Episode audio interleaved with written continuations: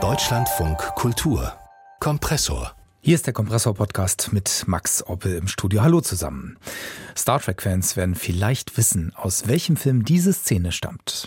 Wie viel hat dieses Ding gekostet? Die Wirtschaft der Zukunft funktioniert ein bisschen anders. Im 24. Jahrhundert gibt es kein Geld. Es gibt kein Geld? Wollen Sie damit sagen, Sie werden nicht bezahlt? Der Erwerb von Reichtum ist nicht mehr die treibende Kraft in unserem Leben. Wir arbeiten, um uns selbst zu verbessern und den Rest der Menschheit. Ja, schön wär's. Captain Jean-Luc Picard im Film First Contact von 1996. Keine andere Figur aus Raumschiff Enterprise hat so viele Auftritte absolviert wie er. Gerade sind 30 Folgen einer neuen Serie mit Picard zu Ende gegangen und jetzt erscheint ein Buch auf Deutsch, in der er sein ganzes Leben bei der Sternenflotte noch einmal nacherzählt. Die Autobiografie von Jean-Luc Picard, ein Roman von David Goodman. Und Stefan Mesch hat ihn für uns gelesen. Hallo Stefan. Hallo. Ja, also Captain Picard gibt es seit 1987, stattliche 37 Jahre. Warum ist eigentlich diese Figur so, naja, generationenübergreifend beliebt? Naja, Star Trek hat seit 1966 immer dieselben Grundwerte, nämlich so Vielfalt, Solidarität, sehr kompetente Besatzung von Raumschiffen. Auf der Erde spielt Geld keine Rolle mehr, fast niemand ist religiös, Diskriminierung wird bekämpft. Das sind so die Ideale, an denen sich die Sternenflotte und alle Figuren da orientieren sollen. Und wenn eine Serie Leute vom Planeten Ferengina zum Beispiel als Fiesling zeigt, dann ist klar, spätestens in der nächsten Star Trek-Serie gehört irgendjemand aus dieser Ferengi-Kultur zur Besatzung. Also es gibt da keine pauschal bösen Welten und Kulturen. Nur mhm. dieser erste Captain in den 60ern, Captain Kirk, der ist ein Draufgänger, wie so ein Westernheld. Also Kirks Schauspieler William Shatner, der klingt heute auch oft wie Donald Trump. Und darum gibt es erst seit 1987 mit diesem feingeistigen Captain Picard die große Hauptfigur, die Star Treks Werte so richtig verkörpert. Also wie der auf Fremde zugeht, wie der niemanden opfern will. Der Schauspieler liebt Shakespeare und darum spricht Picard auch wie so ein kultivierter philosophischer Diplomat. Mhm, verstanden. Und das Buch, das erzählt jetzt also nochmal seine Abenteuer. Also ist das für die Fans dann im Prinzip doppelt gemoppelt, wenn man das eben im Fernsehen oder im Kino gesehen hat?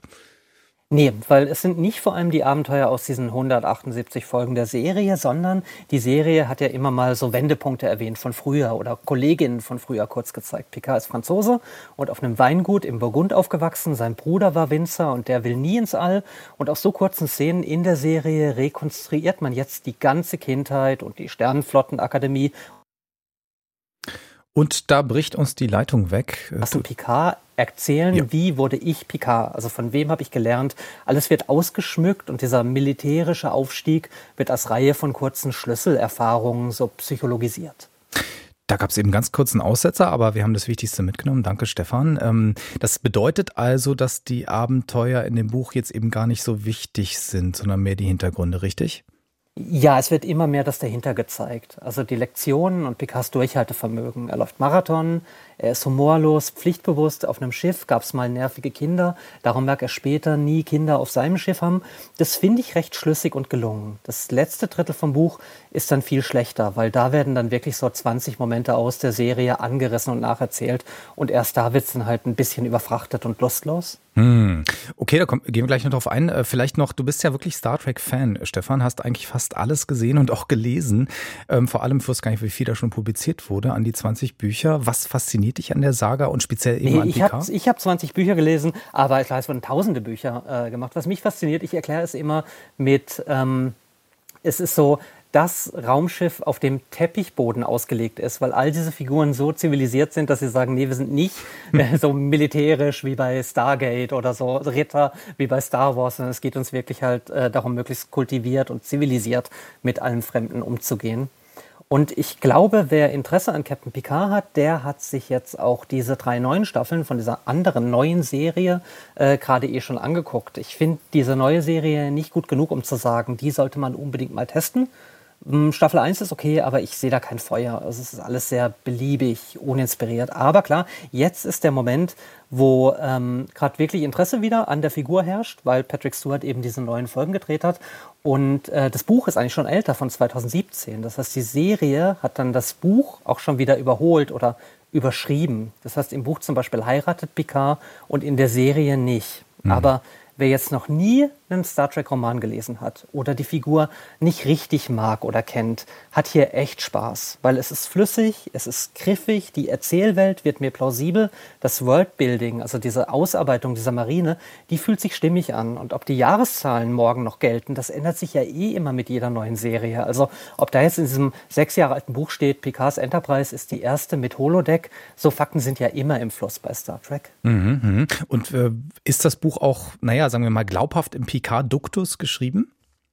Nee, also dafür ist es sprachlich und philosophisch viel zu flach. Und der Autor, der hat auch gar kein Interesse an Kultur. Das ist ein Drehbuchautor, der hat kurz die Kirk-Biografie abgehakt und dann halt diese Picard-Biografie. Aber es gibt ja so Seefahrerbücher wie Master and Commander oder Horatio Hornblower, solche Klassiker über Karrieren in der Marine. Und es gibt bei Star Wars ganz komplizierte Kriegsmarine-Romane über Admiral Thrawn in diesem Stil. Und die sind auch viel komplexer als das Picard-Buch, jetzt so richtig Militärliteratur. Aber das Picard-Buch, das ist ganz leicht und häppchenweise zu lesen charmant. Man braucht gar kein Vorwissen. Also fühlt sich an wie so ein Adventskalender fast. Also jeden Tag kann man so eine kurze Szene lesen. Es ist nicht ambitioniert, aber sehr flüssig. Also wirklich Marine-Anekdoten so griffig wie möglich. Also ich muss sagen, ich bin jetzt wirklich hin und her gerissen. Einerseits eine Empfehlung, andererseits auch wieder nicht. Also so Vokabeln wie flach, das schreckt mich ab und dann aber ähm, für Einsteiger eben doch geeignet. Vielleicht sollten wir noch klären, bei solchen Büchern zu Filmen oder Serien aus Anlass und so weiter, da ist es ja oft so, dass sie für die Gesamtgeschichte eigentlich nicht zählen. Das muss man bei diesem Buch auch sagen, oder? Genau, also Star Wars hat uns 2015 versprochen, alles, was wir gerade in unseren Büchern und Comics erzählen, das zählt offiziell. Aber trotzdem sind so Bücher zu Filmen und Serien ja immer noch mal eine Nische in der Nische, weil wenn ein Roman jetzt eine tolle Figur zeigt und die kommt später nochmal verfilmt vor, dann will vielleicht die Person, die die Figur erfunden hat, mehr Geld. Und darum hat niemand, der ein Drehbuch schreibt, Lust vorher hunderte alte Romane zu lesen von anderen Leuten. Aber dafür müssen solche Bücher halt auch kein Millionenpublikum erreichen. Und es gibt jetzt eben diese Autobiografien zu vier Star Trek Captains und zu Mr. Spock. Und viele aktuelle Trek-Romane und Comics haben echt gute Kritiken und ich lese das gern. Also um ein Beispiel zu nennen, 1987 gab es eine Sicherheitschefin, Tascha Jahr. Und die ist auf der Straße aufgewachsen und sagt, sie hat sich als Kind verstecken müssen vor sexualisierter Gewalt, weil es gab da Rape-Gangs. Mhm. Und das wird in dieser alten Serie kurz mal angedeutet. Und das fanden damals schon viele unüberlegt. Und das Picard-Buch überlegt sich jetzt, Picard sieht diese junge Frau zum ersten Mal, als sie über ein Minenfeld geht, um jemanden zu retten. Und Picard merkt dann aber, Tascha ist nicht selbstbewusst, sondern sie ist so traumatisiert und sie hält so wenig von sich selbst, dass sie über ein Minenfeld gehen kann, ganz ruhig. Und das finde ich eine schöne Lösung, um nochmal zu zeigen, was es mit einer Figur macht, über die vor 40 Jahren mal schnell, schnell irgendwo so dahingesagt wurde, ach, die hat sich zehn Jahre lang als Kind vor Rape-Gangs verstecken müssen. Mhm. Also es tut Figuren total gut, wenn man sowas nochmal respektvoller in einem Buch oder einem Comic oder so neu ausarbeitet. Ja, und dann gibt's auch noch eine Autobiografie, nämlich die, und das ist ja auch nicht uninteressant, des Darstellers selber, also von Patrick Stewart. Genau, der hat im Herbst seine erste Autobiografie veröffentlicht. Die kommt im März auf Deutsch. Ich habe das nur angelesen bisher, aber witzigerweise klingt das viel mehr nach PK, also viel literarischer und feingeistiger geschrieben. Da habe ich richtig Lust drauf. Und wer jetzt schon mehr über diese Star Trek Ideale und diese Werte lesen will, es gibt auch die Autobiografie von Captain Benjamin Sisko, die kam gerade neu auf Englisch und da vermittelt sich die Kultur auch im Schreibstil und in dieser Warmherzigkeit viel besser. Also das Picard-Buch ist wirklich total angenehm zu lesen. Aber dieses Benjamin Sisko-Buch ist wie so Präsident Obama im 24. Jahrhundert erklärt sein politisches Ethos. Also wirklich literarisch und menschlich nochmal ein ganz anderes Level. Aber halt auch viel nerdiger. Also muss man entscheiden, ob man so leichte Kost will oder große Star Trek-Literatur. Also ich muss Aber sagen, mein Star Trek-Universum hat sich jetzt nochmal erheblich erweitert. Die Autobiografie von Jean-Luc Picard von David R. Goodman ist äh, bei Crosskite erschienen, 360 Seiten, 28 Euro. Wir haben jetzt auch über andere Bücher in diesem Zusammenhang erfahren. Man sollte sich vielleicht einfach dort mal einlesen oder nochmal nachhören. Stefan Mesch, Picard-Leser der ersten Stunde, gibt einen Daumen hoch, denke ich, insgesamt gesprochen. Vielen Dank, Stefan. Gerne.